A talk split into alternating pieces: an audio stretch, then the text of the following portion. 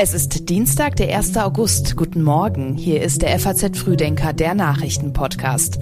Das Wichtigste für Sie an diesem Dienstag. Wie Deutschland in die Wirtschaftskrise schlittert, welche ausländischen Firmen jetzt dem Krieg zum Trotz wieder in der Ukraine investieren und warum Hunderttausende Katholiken nach Lissabon pilgern.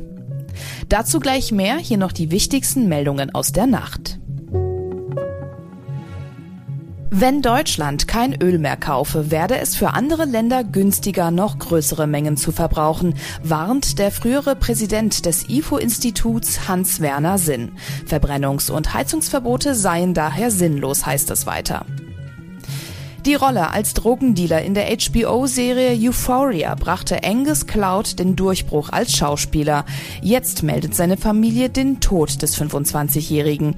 Wenige Tage zuvor war auch sein Vater gestorben.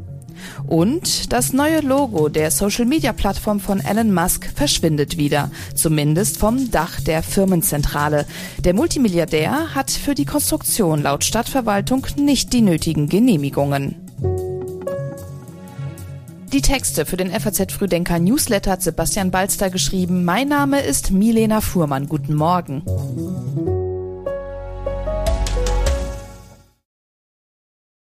Eine Branche nach der anderen meldet in Deutschland sinkende Umsätze. Der Arbeitsmarkt, der bleibt aber stabil. Die Frage ist nur, wie lange geht das noch gut?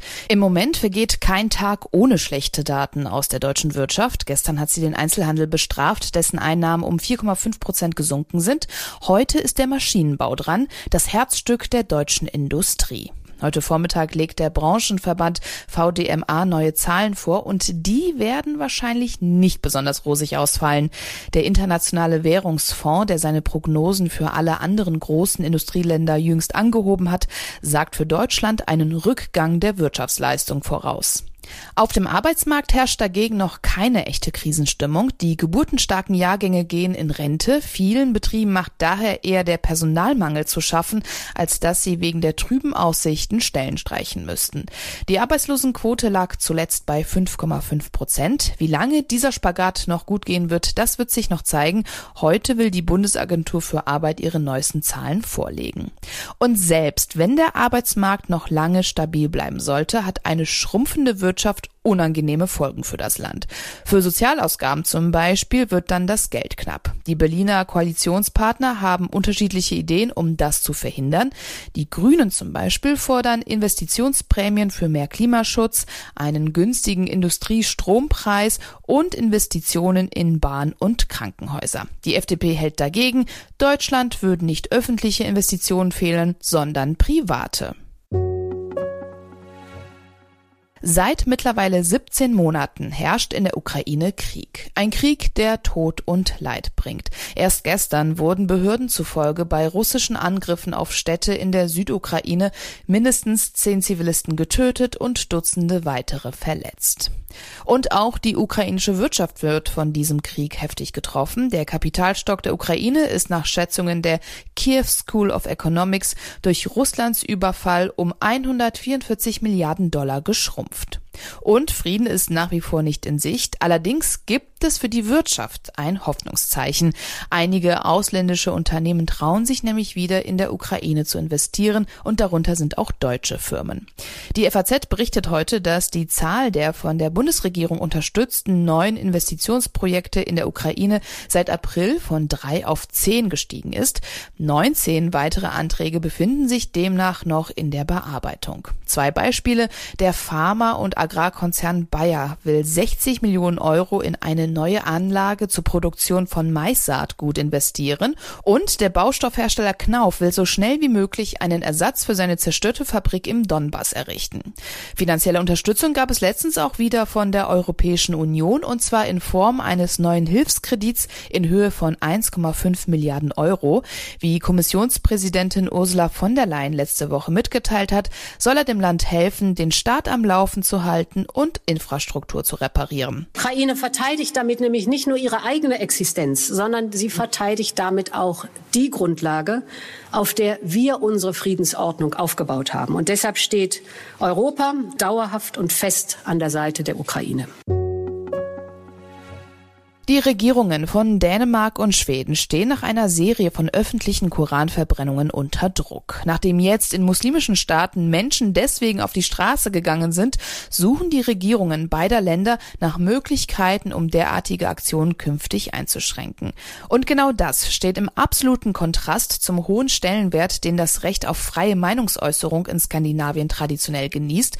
Sowohl der schwedische Ministerpräsident Christosson als auch der dänische Außenminister Rasmus Johnson haben zur Begründung ihrer Überlegungen auf Sicherheitsbedenken verwiesen.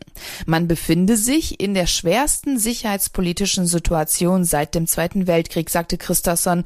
Es gelte zu verhindern, dass Dritte dies ausnutzen. In Schweden und Dänemark hatte es zuletzt mehrere Aktionen gegeben, bei denen ein Koran beschädigt oder verbrannt wurde. Erst gestern hat vor dem Parlament in Stockholm wiederholt eine Koranverbrennung stattgefunden. Der Brand auf einem Frachter vor der niederländischen Küste wirft Fragen nach der Sicherheit von Elektroautotransporten auf.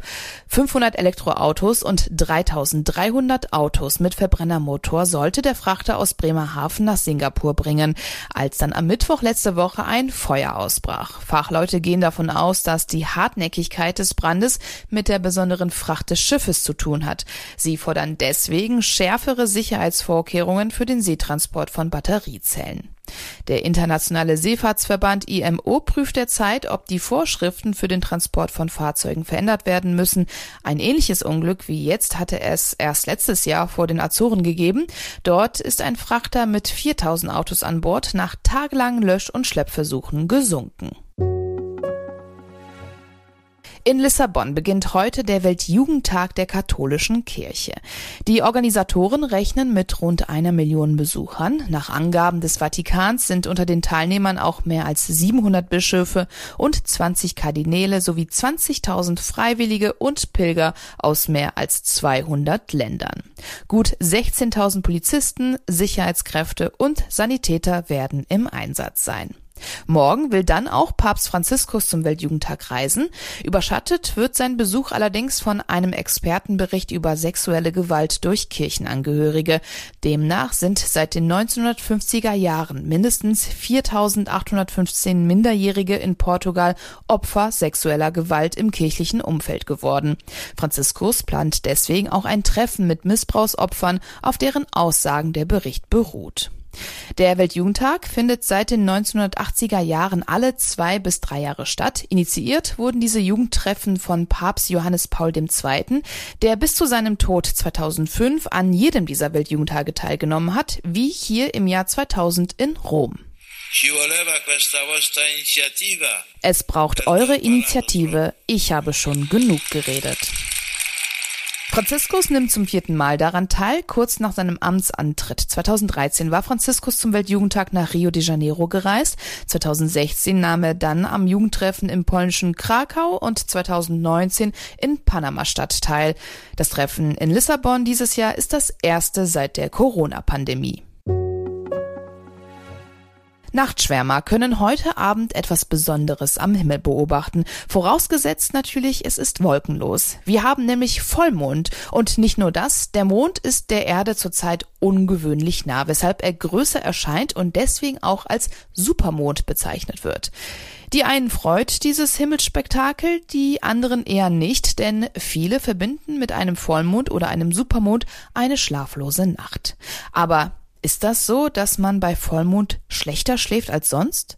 Hans-Günther Wes von der Deutschen Gesellschaft für Schlafforschung und Schlafmedizin klärt auf. Es gibt ja viele Menschen in unserer Gesellschaft, die schlafen mal besser, die schlafen mal schlechter. Wenn wir dann mal schlechter schlafen und wir können das an äußeren Dingen festmachen, beispielsweise auch an dem Vollmond, dann merken wir uns diese Kombination eher wenn wir dann erleben, jetzt kommt der Vollmond, dann gehen wir sozusagen schon mit schlotternden Knien ins Bett. Das heißt, wir sind angespannt. Mit dieser Anspannung dann, die ist der Feind des Schlafes. Dann schlafe ich tatsächlich schlechter.